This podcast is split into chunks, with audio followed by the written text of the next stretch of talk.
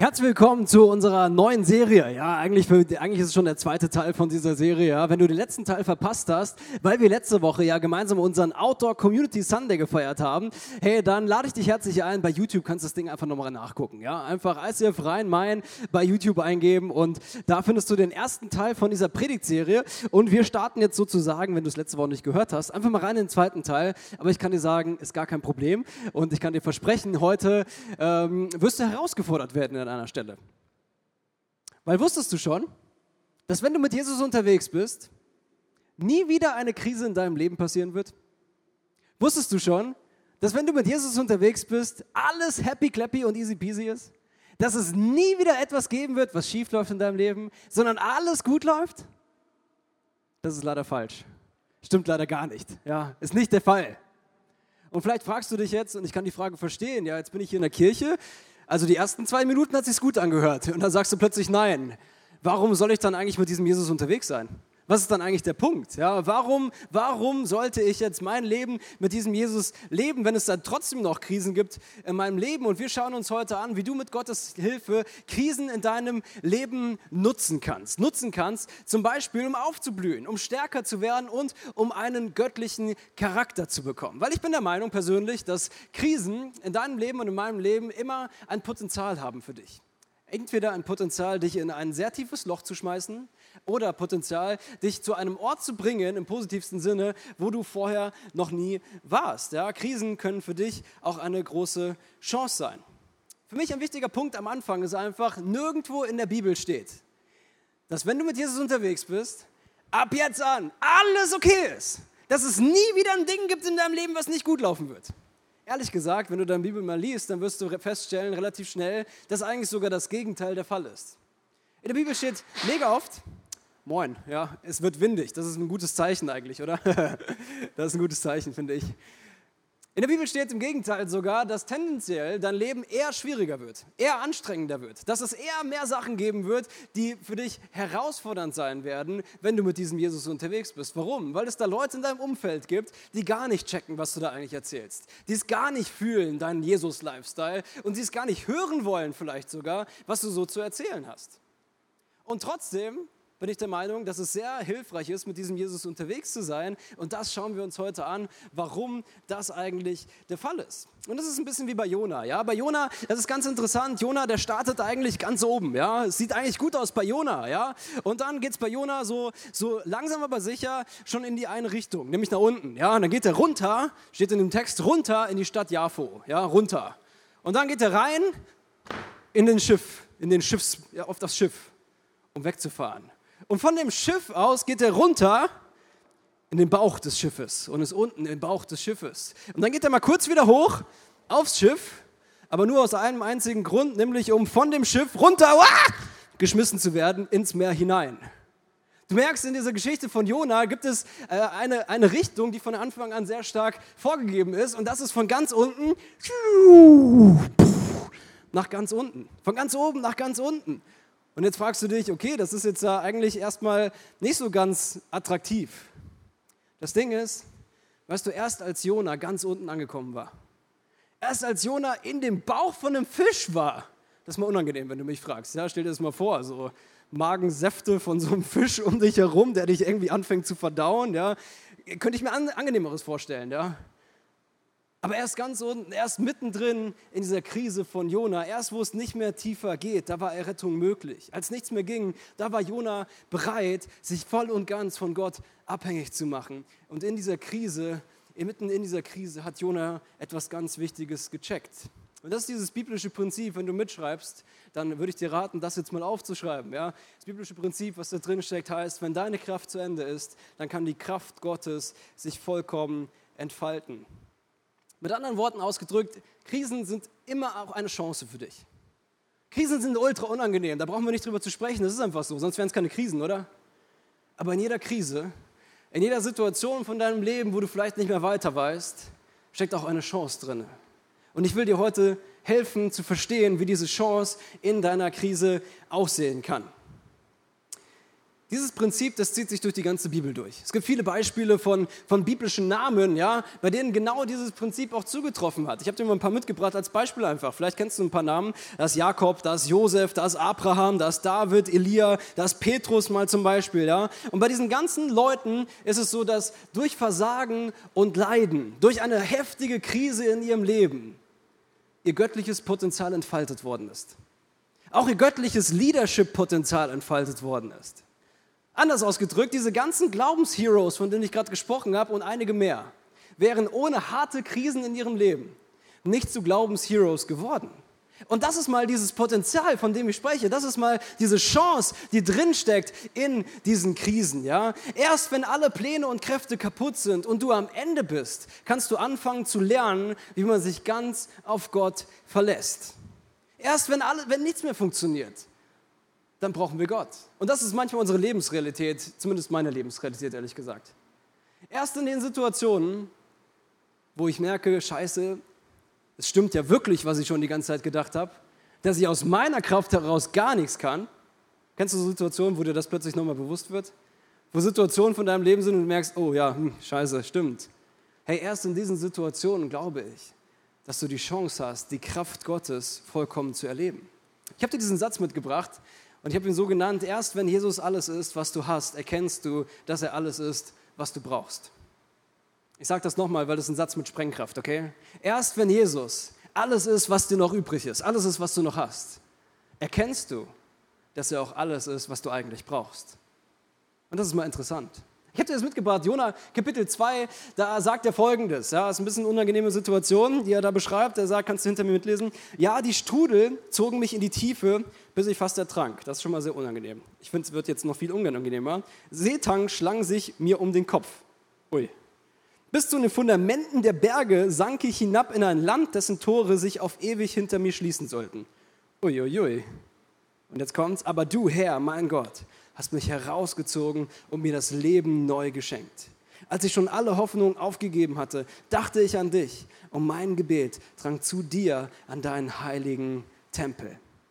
Weißt du, Jona spricht dieses, dieses Gebet in einer Situation, der es eigentlich gar nicht gut ist. Als Jona das sagt, ist er noch im Fisch. Als wenn er das sagt, ist er, noch, ist er noch mittendrin in der Krise seines Lebens. Er ist ganz unten. So weit unten war er noch nie.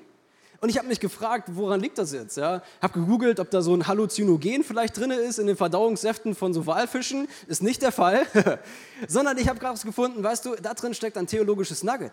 Und dieses theologische Nugget ist, dass Jona in dieser Situation seiner Krise ein Gebet des Glaubens betet. Ich sag dir mal, welche Gebete er nicht gebetet hat, okay? Er hat nicht gesagt, Gott, das ist alles doof. Ich weiß auch nicht mehr ein und aus. Ich weiß nicht mehr, was ich machen soll. Gott, ich beschreibe dir jetzt mal die Situation. Es stinkt, es ist dunkel, es ist kalt, ich habe keinen Bock mehr. Das ist nicht das Gebet von Jona. Das Gebet von Jona ist übrigens auch nicht, lieber Gott, hol mich hier raus. Ist nicht das Gebet von Jona. Sondern das Gebet von Jona ist, vielen Dank, dass du mich bereits gerettet hast. Und das finde ich interessant. Weißt du warum? Weil es ein Gebet des Glaubens ist. Warum ist es ein Gebet des Glaubens? Weil es noch nicht passiert ist. Jona betet in seiner Situation, in dem Tiefpunkt in der Krise seines Lebens und er sagt, danke Gott dafür, dass du diese Krise für mich schon längst gelöst hast, obwohl die Krise noch nicht gelöst ist. Und das ist das, was ich dir heute, heute Abend so gerne mitgeben möchte. Hey, lass uns eine Kirche sein, die Gebete des Glaubens betet. Und Gebete des Glaubens sind manchmal ein bisschen verrückt. Es sind manchmal so Gebete, wo Leute zuhören und denken, hä? Was, was hast du genommen? Ja? Hitzeschlag vielleicht heute? Ist ja auch warm oder so, ja? Hey, aber Gebete des Glaubens sind Gebete, die du jetzt noch nicht siehst, wo du jetzt noch nicht siehst, was Gott getan hat, aber bereits glaubst, dass er einen großen Unterschied machen wird in deinem Leben. Und als er ganz unten ist, da checkt er zwei Sachen. Die erste Sache ist, ich kann es nicht aus meiner eigenen Kraft schaffen. Ich brauche wirklich Gottes Kraft. Wenn du mich fragst, das erkenne ich immer in Krisensituationen meines Lebens. Ich kann es nicht alleine schaffen. Ich brauche wirklich die Kraft Gottes. Und das Zweite, was er erkennt, ganz unten ist, Gott ist gut, auch wenn meine Umstände es nicht sind. Gott ist gut und meine Umstände ändern nichts an der Tatsache, dass Gott gut ist. Und das ist meine Erkenntnis, wenn du mich fragst. Weil weißt du, Ich glaube, wir alle haben Situationen in unserem Leben, wo wir uns fragen, warum ist das jetzt passiert? Warum, warum, warum? Ja, das ist die Frage, die ich mir dann immer stelle in solchen Situationen, ganz persönlich ehrlich gesagt. Und weißt du was? Könnte es vielleicht sein, dass wenn es wirklich stimmt, dass Gott, was für Gott alles möglich ist, dass er omnipotent ist, das ist ja so dieses fachchinesische oder fachgriechische Wort dafür, alles möglich. Könnte es vielleicht sein, dass Gott mit Absicht es zugelassen hat oder zumindest es mit Absicht nicht verhindert hat, dass etwas Schlimmes in deinem und meinem Leben passiert. Warum? Weil er dir offensichtlich zutraut, damit umzugehen. Das ist nicht etwas Angenehmes, nicht etwas, was man hören möchte. Aber ich glaube, es ist eine göttliche Wahrheit. Könnte es sein, dass Gott dir zutraut, mit den Krisen deines Lebens umzugehen? Der Punkt ist, du kannst in deiner Krise Gott begegnen, Gott danken und Gott loben für das, was er noch gar nicht getan hat. Und das ist dann ein Gebet des Glaubens. Es geht darum zu sehen und zu glauben, was noch gar nicht passiert ist. Und das ist genau das, was Jona im zweiten Teil von diesem Vers auch macht, ja, in Kapitel 2. Geht es weiter, ich aber will dir Dankelieder singen, Dankeslieder singen und dir meine Opfer darbringen. Was ich dir versprochen habe, das will ich erfüllen. Ja, der Herr allein kann retten. Und da befahl der Herr dem Fisch, Jona am Meeresufer auszuspucken. Puh. Fisch schwimmt zum Ufer, Puh, Jona wieder draußen. Krise gelöst sozusagen, ja. Und ich glaube von ganzem Herzen, dass da ganz viele Learnings für dich und für mich drin stecken, wie wir mit Krisensituationen umgehen können, ganz persönlich.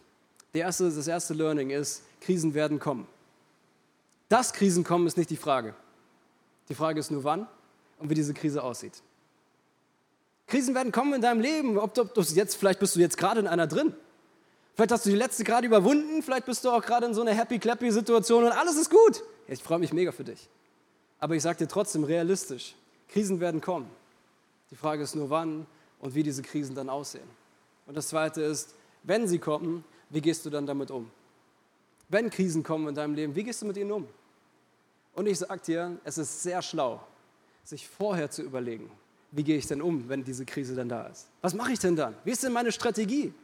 Weil ehrlich gesagt, wenn, du, wenn diese Krise dann kommt und du bist nicht darauf vorbereitet, du hast dir keine Strategie zurechtgelegt, viel Spaß. Dann ist es wie so eine Welle, die sich so puff, ultra umhaut. Aber ich glaube von ganzem Herzen, dass wenn du gut vorbereitet bist, eine, eine Krise eine Chance sein kann. Krisen bringen immer entweder dein bestes oder dein schlechtestes Ich hervor. Und weißt du was? Die Wahl liegt bei dir. Krisen in deinem Leben bringen immer entweder dein bestes oder dein schlechtestes Ich hervor und die Wahl liegt bei dir. Und ganz ehrlich, ich habe beides erlebt. Beides in meinem Leben, beides in meinem sehr nahen Umfeld. Ich habe es erlebt in meinem sehr nahen Umfeld, dass Krisen kamen und Leute sind immer noch, obwohl es schon Jahre her ist, in einem tiefen Loch gefangen und kommen da nicht wieder raus. Ich habe aber auch erlebt, dass Krisen kamen und Personen aus meinem näheren Umfeld jetzt in dem Charakter stärker sind, näher an Jesus sind und ihr Leben aufgeblüht ist durch die Art und Weise, wie, diese, wie sie diese Krise gehandelt haben. Und Ladies and Gentlemen, deswegen möchte ich jetzt an dieser Stelle eine ganz besondere Person hier auf der Bühne begrüßen und ich würde sagen, lass uns gemeinsam mal einen großen Applaus geben für meine wundervolle Frau, die Paddy. Come on! Ich hole dir mal einen Stuhl.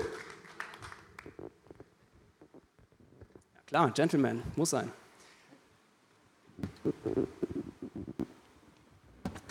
Paddy, du bist äh, vor einiger Zeit in einer Situation gewesen, die dich mega herausgefordert hat. Das war so kurz bevor wir zusammengekommen sind und eine Situation, die mich auch sehr erschüttert hat. Willst du uns mal ein bisschen mit reinnehmen einfach in das, was da so passiert ist? Yes, also was Fabi hier andeutet, war tatsächlich der Tod von meinem Papa. Ähm, das ist jetzt fast acht Jahre her. Ähm, genau, ich war zu dem Zeitpunkt, also kurz davor, auf einem christlichen Camp, auf einem Englischcamp, vielleicht kennen das einige. Ähm, hatte dann eine richtig coole Zeit mit Jesus, habe da voll aufgetankt. Ähm, ich war da 15, das richtig genossen und dann war das Camp zu Ende und meine Mama ist gekommen im Auto, um mich und meine beste Freundin, die war auch da abzuholen und mein Papa ist auch mitgekommen mit dem Motorrad. War ein super schöner Tag, Wetter war perfekt zum Motorradfahren und hatte meine Motorradsachen im Auto und meinte noch so, hey, willst du nicht mit mir Motorrad zurückfahren? Wir sind ganz oft zusammen gefahren. Ähm, ich habe kurz nachgedacht, ist mir aufgefallen, ja, ich habe meine beste Freundin dabei. Vielleicht ist es cooler, wenn ich erstmal mit Auto fahre und später mit meinem Papa nochmal eine Motorradtour mache, wenn wir zu Hause sind. Und dann äh, sind wir losgefahren, haben noch kurz eine Pause in Dillenburg gemacht, haben noch gemeinsam als Familie gegessen. Ähm, hat mein Papa gemeint, hey, ich fahre schon mal vor, seid im Auto eh ein bisschen langsamer und dann konnte er so schön über die Sackpfeife und wollte ein bisschen schneller zu Hause sein als wir. Ähm, yes, und dann sind wir losgefahren, irgendwie halbe Minute nach meinem Papa und sind nicht allzu weit gekommen, weil kurz äh, hinter Dillenburg kamen wir an eine Kreuzung und da stand ein Kleinbus mitten auf der Straße ähm, und links lagen so Frackteile und wir wussten nicht so richtig, hey, was ist hier los? Hier steht ein Auto mitten auf der Straße, aber es gibt irgendwie offensichtlich keinen Unfallgegner und dann haben wir angehalten. Meine Mama meint schon so, hey, das ist ja ungewöhnlich, hier ist da irgendwie, fehlt da irgendwie der Unfallgegner. Und ich habe schon so gemerkt, hey, irgendwie diese Frackteile erinnern mich so an das Motorrad von meinem Papa. Ähm, yes, aber der war einfach nicht zu sehen. Und dann sind wir ausgestiegen, meine Mama und ich, ähm, und sind so auf die andere Straßenseite gegangen und haben so geguckt. Und da kam auch schon ein Auto von gegenüber und dann lag mein Papa einfach Straßengraben. Ähm, das Motorrad war unter die Leitplanke gerutscht und dann äh, habe ich mich nur umgedreht und gesehen, ähm, hey, meine kleinen Geschwister, ich hatte drei meiner kleinen Geschwister, die waren mit dem Auto, die waren da sechs, acht und elf, also wirklich noch klein. Und dann habe ich mich nur umgedreht, bin zurückgerannt und habe mir die geschnappt und wusste einfach, hey, es ist gerade was richtig Krasses passiert. So, ich wusste auch in mir einfach, hey, mein Papa kann das nicht überlebt haben, das ist einfach eine viel zu krasse Szene gewesen. Ähm, und habe einfach gemerkt, hey, wie in mir einfach was zerbricht wie ich einfach wirklich in so einer richtig tiefen Krise stecke und habe aber meine Geschwister mir genommen, habe die hinter das Auto gestellt, dass die diese ganze Situation nicht sehen müssen. Dann kam auch der Krankenwagen und so. Ähm, und wusste einfach in dem Moment, hey, ich habe jetzt zwei Handlungsoptionen. Entweder ich gebe meinen Gefühlen nach und die waren wirklich krass, also meine Gefühlswelt, das war ganz neues Level, das kannte ich bis dahin noch nicht. Oder ich hange mich nicht an meinen Gefühlen fest, ähm, weil dann hätte ich mich mit Gott gestritten und hätte in dem Moment gesagt, hey, ich schmeiß das hin ähm, wenn du sowas zulässt, das geht gar nicht. Und meine andere Option war, hey, ich vertraue in der Situation, die wirklich absolut der Tiefpunkt meines Lebens war, daran, dass Gott einfach gut ist und dass er gut bleibt, egal wie die Umstände sind. Und äh, ja, da habe ich mich für entschieden, habe meine Geschwister gepackt, habe gebetet, habe das einfach direkt an Gott abgegeben, habe gesagt, hey, ich weiß nicht, warum du das getan hast, warum du das zugelassen hast, aber ich vertraue darauf, du bist gut und du meinst es gut mit mir und es wird schon irgendwie ein gutes Ende nehmen und habe das äh, recht intensiv im ersten Moment mit Gott geklärt. Das ist krass, ja. Was für eine Situation, ja. Du stehst da neben dem Unfallort, wo dein Vater gestorben ist und du kümmerst dich noch um deine Geschwister. Das finde ich großartig. Und wie, wie bist du in den nächsten Tagen danach damit umgegangen? Ich habe das einfach gemerkt. Ich war ja so dabei, wie einfach auch diese Situation deinen Glauben eigentlich geboostet hat und deinen Charakter geschliffen hat. Paddy, wie bist du damit umgegangen? Yes, sorry, es äh, berührt mich immer noch. Ähm, ja, die Tage danach waren emotional natürlich total heftig, das könnt ihr euch, glaube ich, vorstellen. Ähm, ich habe einfach sehr viel geweint, sehr viel getrauert, ähm, habe auch manchmal einfach Auszeiten genommen, weil ich gemerkt habe, die Emotionen sind ja trotzdem da und die sind ja auch voll berechtigt. Bin ich in mein Zimmer hochgegangen, habe mich mal ein bisschen mit Gott gestritten, habe den so richtig einmal diesen ganzen Seelmüll so abgeladen, mich dann auch direkt wieder mit ihm vertragen, wieder da gesagt, hey, ich weiß, du bist gut und ne, diese Umstände bestimmen jetzt einfach nicht, wie ich mit dir unterwegs bin. Ähm, ja, und dann habe ich das immer wieder so gemacht. Sobald ich gemerkt habe, hey, da kommt Groll in mir hoch, da merke ich irgendwie, das distanziert mich von Gott, bin ich sofort da reingegangen, weil ich wusste, hey, nur weil ich das jetzt gerade so fühle, ist das noch nicht die Wahrheit, sondern ich weiß, die Wahrheit ist einfach Gottes gut und ich klammer mich daran fest und ich kläre das mit meinem Jesus. Und ich bin danach, also es war, ne, wie gesagt, eine krasse Zeit, aber haben wir schon gemerkt, so, hey, dann stand die Beerdigung an und wir wussten, mein Papa kennt ultra viele Leute, da werden super viele Nicht-Christen sein. Wir haben gemerkt, als Familie, es liegt uns so auf dem Herzen, dass Leute einfach auch durch diese Situation Jesus begegnen. Also haben wir da voll den missionarischen äh, Beerdigungsgottesdienst gehabt, haben da wirklich viel von Jesus erzählt. Ähm, ich habe danach gemerkt, hey, ich brauche das einfach immer wieder, zu meinem Jesus zu kommen. Deswegen habe ich einfach alles an christlichen Events mitgenommen, was ging und habe da einfach Gott nochmal ganz neu kennengelernt. Es war so ein bisschen, als wäre ich vorher wie so eine kleine Mini-Pflanze, wo ich dachte schon, ne, ich habe schon voll was gecheckt im Glauben. Ähm, und dann hat mich das aber irgendwie durch diese Krise hindurch habe ich gemerkt, hey, da gibt es noch so viel mehr. Gott ist so viel mehr als das, was ich dachte. Und äh, habe da echt nochmal krasse Schritte gemacht, habe den Heiligen Geist nochmal neu kennengelernt, hatte da richtig verrückte Erlebnisse mit dem Heiligen Geist und habe einfach gemerkt, hey, in dieser Krise hat sich mein Herz geöffnet dafür, Gott nochmal ganz neu zu entdecken.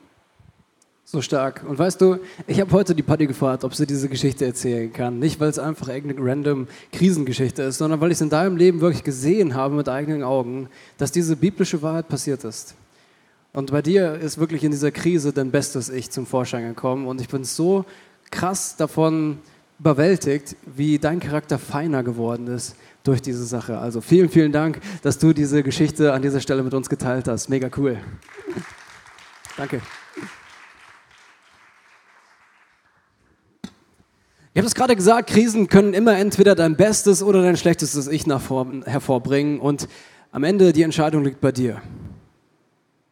Eine andere Sache, die du vielleicht auch aufschreiben kannst, ist einfach, um, damit du planen kannst, wie du mit Krisen in deinem Leben gut umgehen kannst, wie man es auch nennen kann, ist, dass Krisen entweder für dich ein Grabstein sind oder ein Meilenstein. Das bedeutet, Krisen können immer entweder für dich in deinem Leben Situationen sein, wo du wie etwas spürst, dass in dir etwas stirbt, ein Teil von dir stirbt.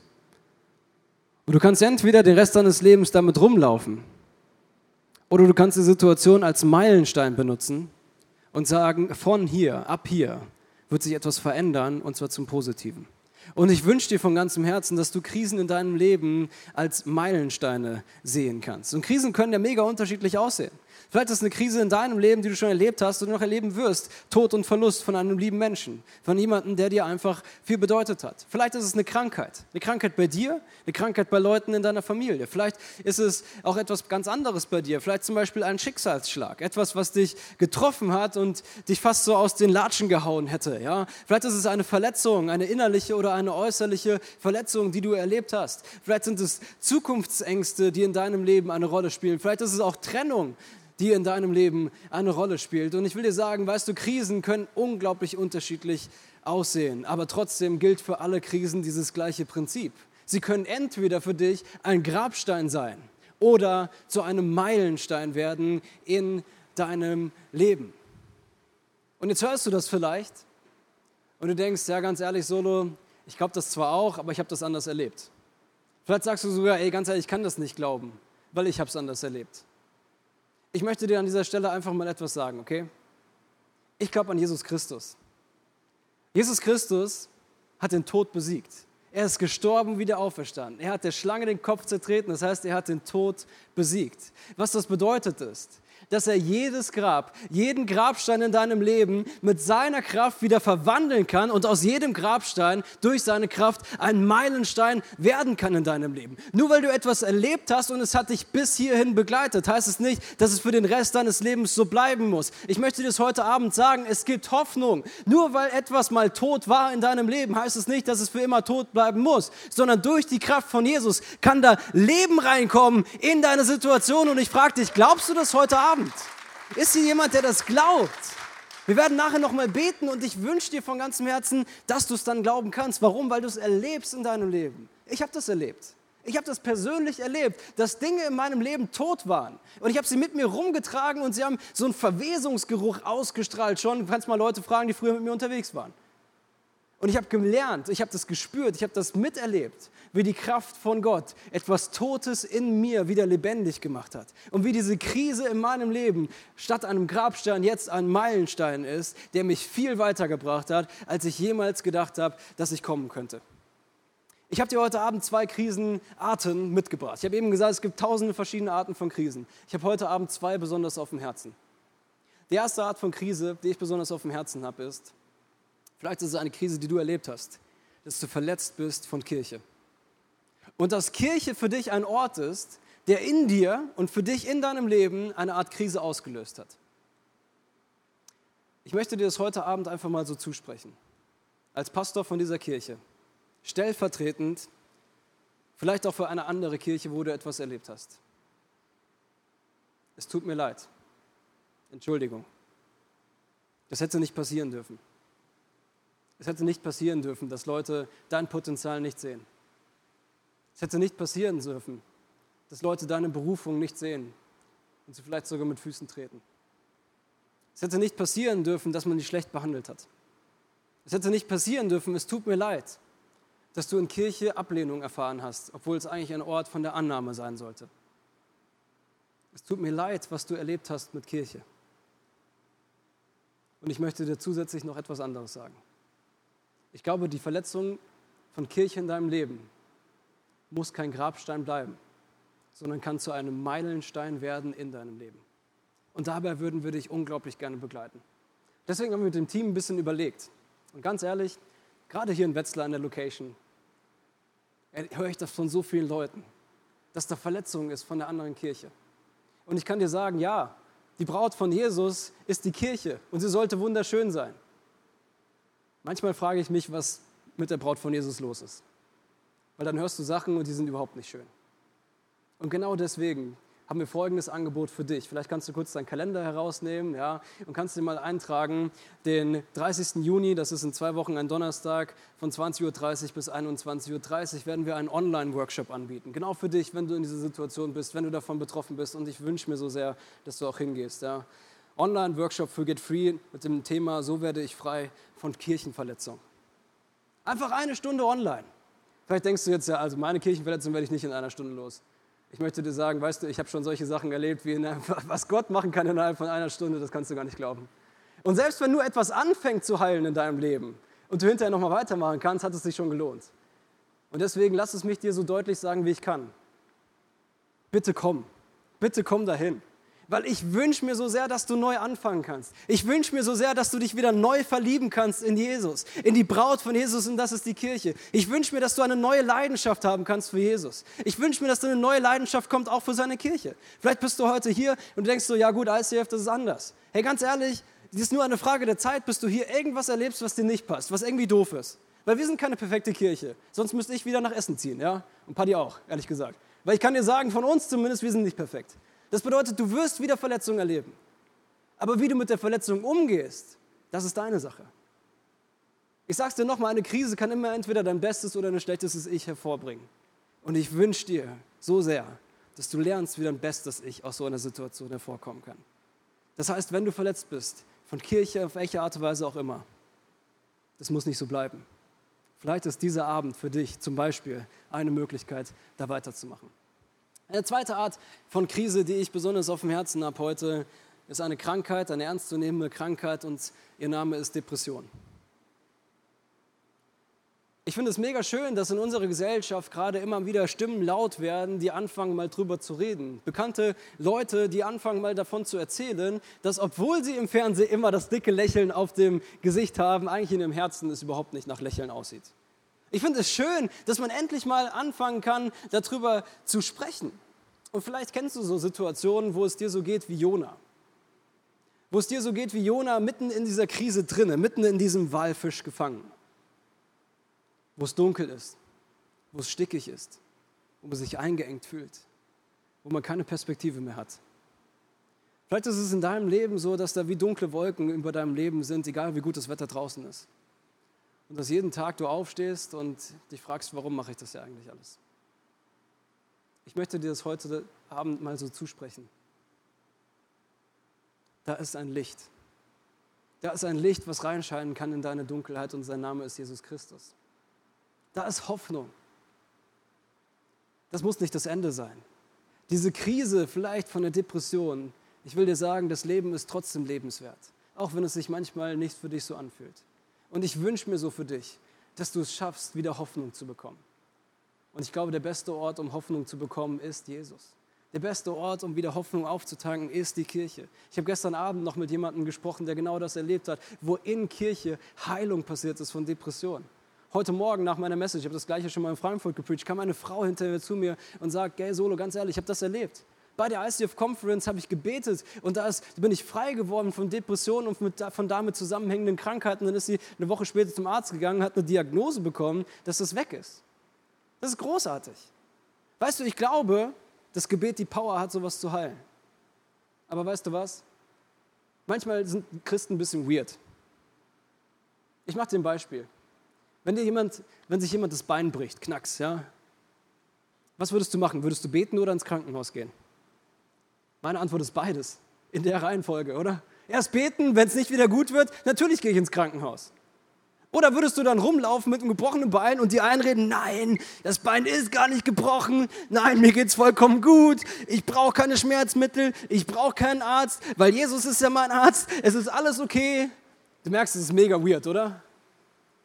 Weißt du, das ist die Art und Weise, wie manchmal wir Leute in Kirchen denken, dass man mit inneren Problemen umgehen müsste. Und ich finde es unglaublich komisch. Bei einem gebrochenen Bein würde keiner auf diese Idee kommen. Bei der gleichen Krankheit, die man vielleicht nicht so sieht, da sind wir ganz anders unterwegs und ich finde es mega komisch. Braucht es also, braucht es Gebet oder braucht es Therapie? Ich glaube, es braucht beides. Hey, und deswegen wünsche ich dir so sehr, wenn, wenn das vielleicht deine Art von Krise ist. Ich wünsche dir von ganzem Herzen, dass du eine Group hast, wo du mit darüber sprechen kannst. Dass es Leute gibt in deinem Leben, die mit dir zusammen dieses Ding tragen können. Du bist nicht alleine und du musst es auch nicht alleine durchstehen. Im zweiten Schritt wünsche ich mir für dich, dass du Jesus begegnest. Weil ich glaube, er kann alles verändern. Und im dritten Schritt wünsche ich mir für dich, dass du eine gute Therapie findest, beginnst und Heilung findest. Weißt du, nichts von beiden ist schlecht. Geh zu Get Free hin und guck mal, wie es so ist. Vielleicht findest du eine Wurzel und du merkst an dieser Wurzel, da kommt es alles her. Und dann kappt diese Wurzel ab und vielleicht bist du frei von einem Moment auf den anderen. Ansonsten, hey, such dir eine Therapie. Das ist keine Schande.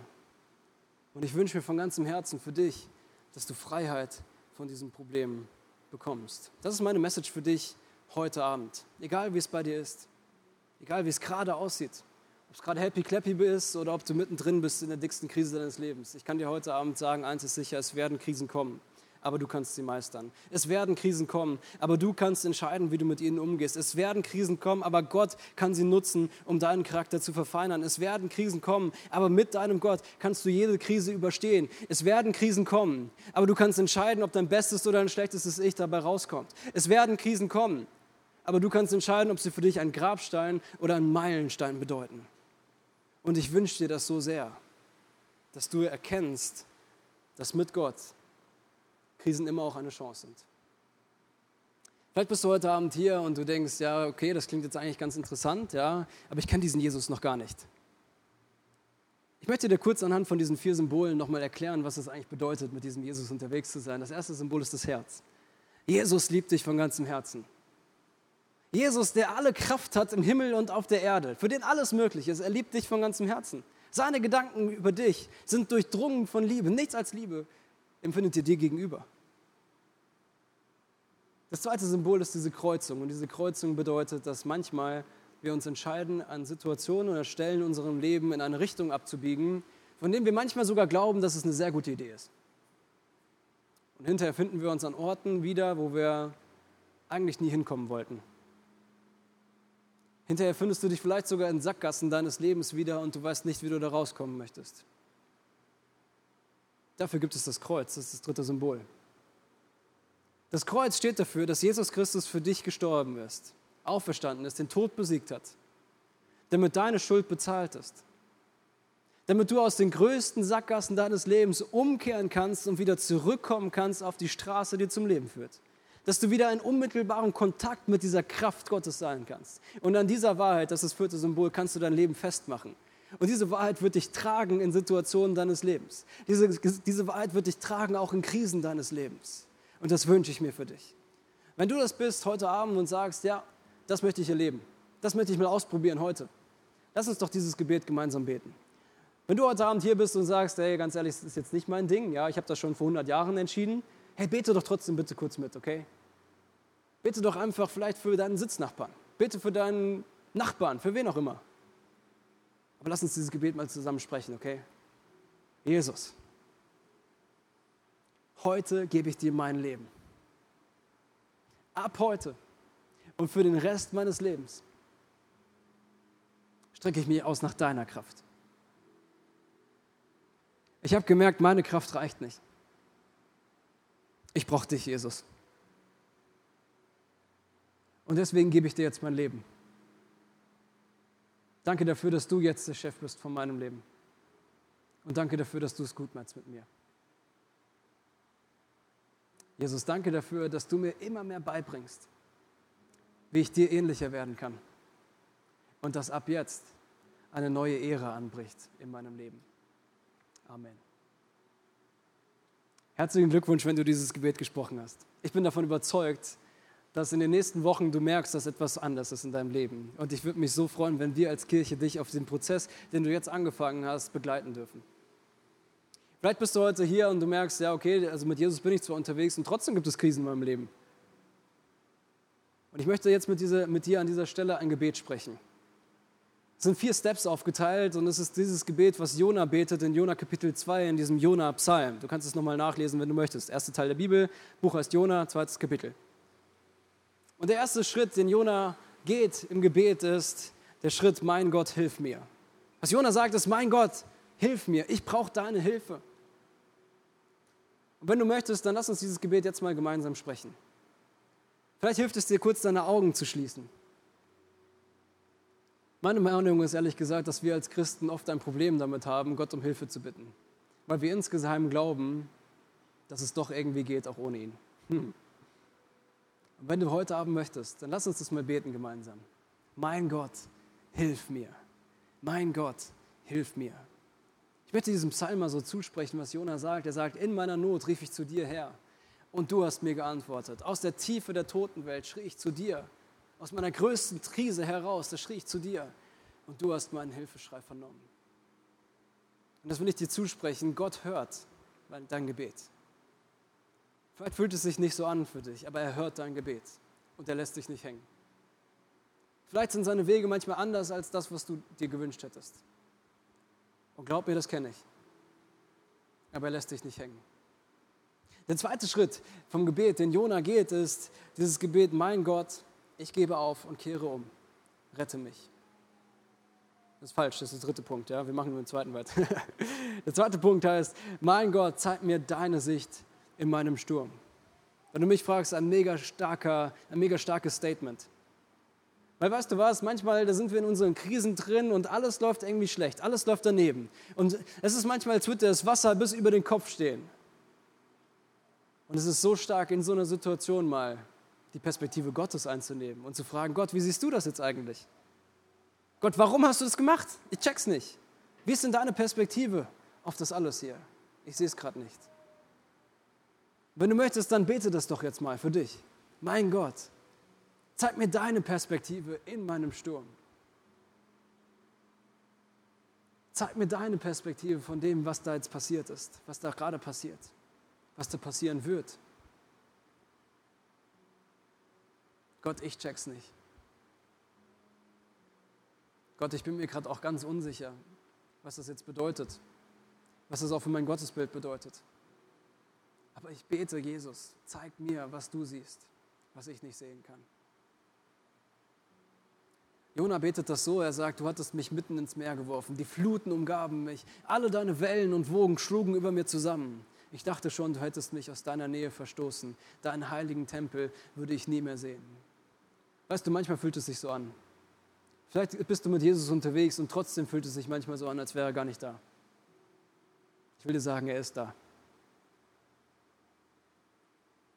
Der dritte Punkt, den Jona betet, ist dieses Gebet, mein Gott, ich gebe auf und kehre um, rette mich. Das ist ein Gebet, was Demut braucht. Das ist ein Gebet, was nicht so ganz easy zu beten ist. Aber ich lade dich ein, wenn du das jetzt merkst, dass du das bist heute Abend, Lass uns doch mal gemeinsam auf die Knie geben für dieses Gebet. Wenn du das möchtest, gebe ich dir jetzt einfach die Möglichkeit, dich kurz hinzuknien, um dieses Gebet mitzubeten. Ich gebe auf. Ich hiss die weiße Fahne. Ich kann nicht mehr. Meine Kraft reicht einfach nicht, Gott. Ich weiß nicht, was ich machen soll. Und jetzt sag ihm das doch vielleicht mal. Mein Gott, ich gebe auf und kehre um. Rette mich, Gott. Rette mich. Ich kann mich selbst nicht retten. Ich habe keine Lösung für das Problem. Und ich bete Gott, dass du mich rettest. Jona betet das so, er sagt, wer sich auf nichtige Götzen verlässt, bricht dir die Treue. Wer sich auf sich selbst verlässt, bricht dir die Treue. Wer sich auf Geld verlässt, bricht dir die Treue. Wer sich auf Family verlässt, bricht dir die Treue, weil das alles ist nicht Gott. Ich aber will dir danken und dir die Opfer darbringen, die ich dir versprochen habe, denn du, Herr, Du bist mein Retter und du allein.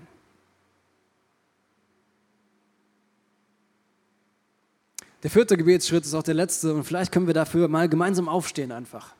Dieser vierte Gebetsschritt ist ein Gebetsschritt, der sich vielleicht für dich noch nicht so ergibt heraus. Ja? Und der heißt, mein Gott, ich danke dir und ich lobe dich. Und vielleicht können wir mal gemeinsam einfach an dieser Stelle so die Hände hochmachen. Ich weiß, ja, es ist warm, ja, mal gucken, ob der Deo-Schutz noch hält, aber lass uns mal so die Arme hochmachen, einfach als Symbol dafür, als äußeres Zeichen dafür, für dieses Gebet. Mein Gott, ich danke dir und ich lobe dich. Mein Gott, es ist deine Kraft. Mein Gott, es, du bist es, den ich brauche, nicht mehr ich. Wusstest du eigentlich, dass in der Bibel dieses Hände hochheben die Art und Weise war, wie alle gebetet haben? Wir Deutschen haben irgendwann im Mittelalter dieses Händefalten erfunden. Das hat auch einen symbolischen Charakter, aber den erkläre ich dir wann anders. Aber eigentlich das Händeheben, das ist ganz normal. Dieses Händeheben, Gott, ich lobe dich. Und lass uns das doch mal gemeinsam machen, so wie Jona, oder? Ich aber will dir danken und dir die Opfer darbringen, die ich dir versprochen habe. Denn du, Herr, du bist mein Retter. Sag ihm das doch jetzt mal, du bist mein Retter. Wir gehen jetzt rein in den Worship. Bleib doch einfach stehen, bleib doch in dieser Haltung und mach das zu deinem Gebet, zu deinem gesungenen Gebet. Du bist mein Retter, Gott. Wenn dich diese Message angesprochen hat, leite sie doch gerne an Menschen weiter, die das auch gebrauchen könnten. Es liegt so ein Schatz darin, die beste Nachricht der Welt nicht nur für sich zu behalten, sondern weiterzugeben. Also kopier doch einfach den Link und schick ihn weiter. Wir hören uns nächste Woche wieder. Bis dahin, mach's gut, sei gesegnet.